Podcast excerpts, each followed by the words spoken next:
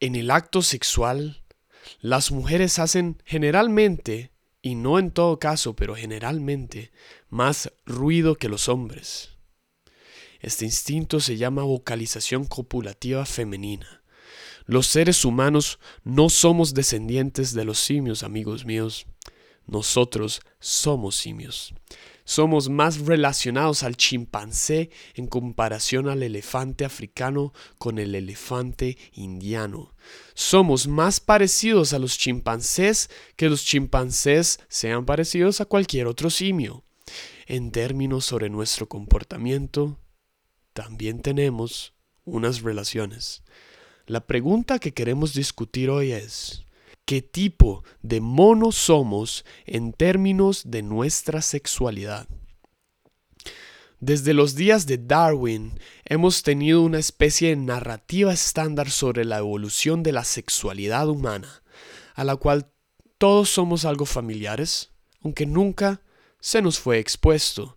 La llamaremos narrativa romántica victoriana, porque se dice que en esa época se popularizó.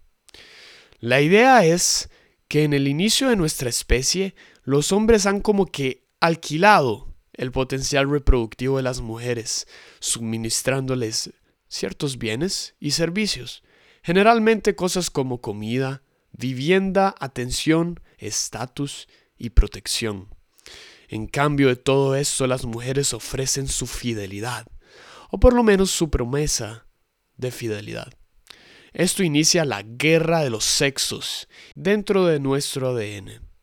Lo que se argumenta en el libro Sex at Dawn del profesor Christopher Ryan es que este producto, esta relación confrontacional, nació en lo que fue la sociedad agrícola, que se vio por primera vez hace 10.000 años y los anatómicamente modernos seres humanos han estado peregrinando el mundo por los últimos 200.000 años. Entonces estamos hablando que es máximo 5% de nuestro tiempo total como especie moderna. Entonces, antes de la agricultura, es muy importante entender que los seres humanos vivían en grupos de cazadores que son caracterizados donde quiera que se encuentren en el mundo por lo que los antropólogos denominan ferviente equitatividad.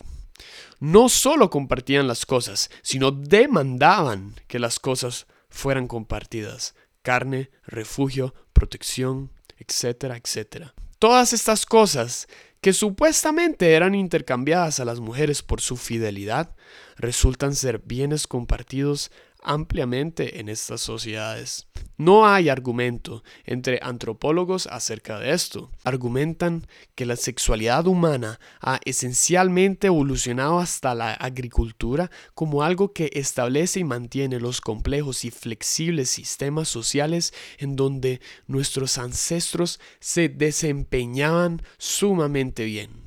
Es por esa capacidad que estamos aquí. Nuestros ancestros no tenían extraños en sus manadas, por ende no tenían relaciones con extraños, o mucho menos decir que no se amaban, pero muy probablemente, dice el libro, que tenían varias situaciones sexuales entre ellos. Argumentar que nuestros ancestros eran sexualmente omnívoros, o sea, no exclusivos entre sí, como argumento en contra de la monogamía no es diferente de argumentar que nuestros ancestros hacían dieta como crítica al vegetarianismo.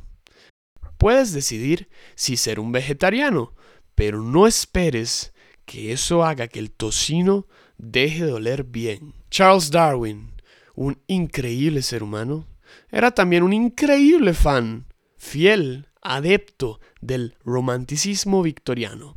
Él estaba perplejo de los comportamientos sexuales de algunos primates, incluyendo los chimpancés, que tiende a pasar que muchos machos se aparean con las hembras. Entonces, él no podía entender por qué las hembras hacían eso si se supone que tenían que simplemente formar sus lazos parentales. Darwin no sabía esto. Los chimpancés se aparean de una a cuatro veces por hora con hasta 12 diferentes machos por día. Cuando tienen sus periodos reproductivos, por supuesto. Los chimpancés tienen periodos reproductivos hasta 40% del tiempo de su ciclo menstrual. Y los humanos son de las únicas especies en el planeta donde la hembra está disponible para el sexo a lo largo del ciclo menstrual. Embarazada, menopausia, fértil, es increíblemente raro encontrar esto en los mamíferos.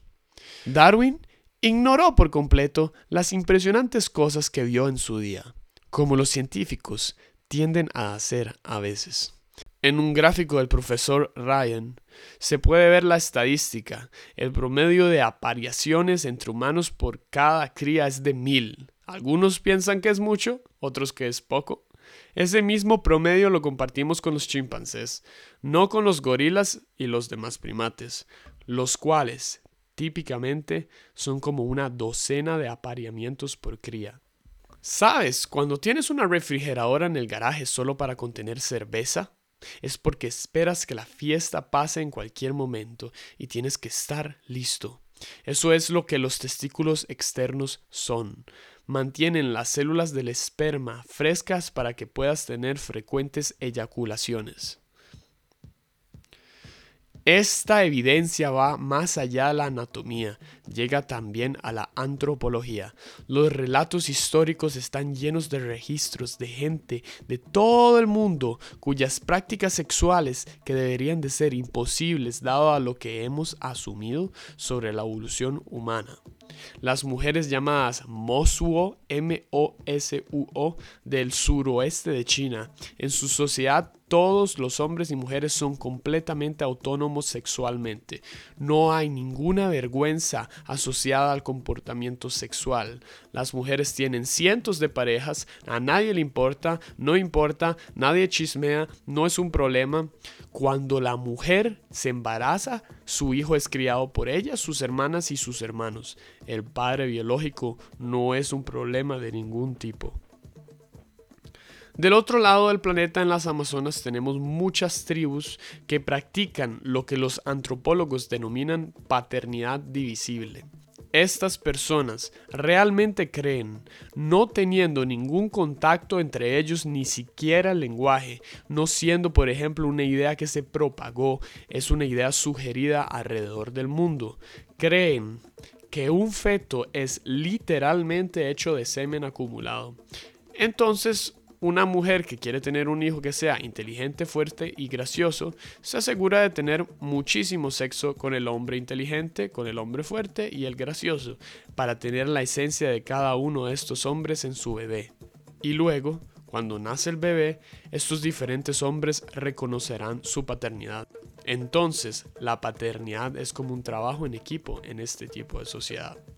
Dr. Ryan hace referencia a, E.O. Wilson, un estudioso antropólogo, que dice, tenemos que entender que el acto sexual es primero un instrumento de unión y solo en segundo lugar procreación en la especie humana.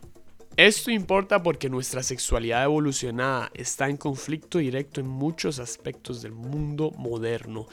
Las contradicciones entre los que dicen lo que debemos de sentir y lo que realmente sentimos genera una gigantesca cantidad de sufrimiento innecesario. Espero que una comprensión más precisa y actualizada de la sexualidad humana nos lleve a tener una mayor tolerancia con nosotros mismos, mayor respeto por las relaciones no convencionales, como el matrimonio entre personas del mismo sexo o las uniones poliamorosas, y que finalmente descartemos la idea de que los hombres tienen el derecho innato e instintivo a vigilar y controlar el comportamiento sexual de las mujeres. Nuestra pelea no es entre unos contra otros. Nuestra verdadera pelea es contra un anticuado sentido victoriano de la sexualidad humana que amalga el deseo con los derechos de propiedad, genera vergüenza y confusión en lugar de entendimiento y empatía. Es hora de moverse más allá de Marte y Venus, señoras y señores. Porque la verdad al final de todo es que los hombres son de África y las mujeres son de África.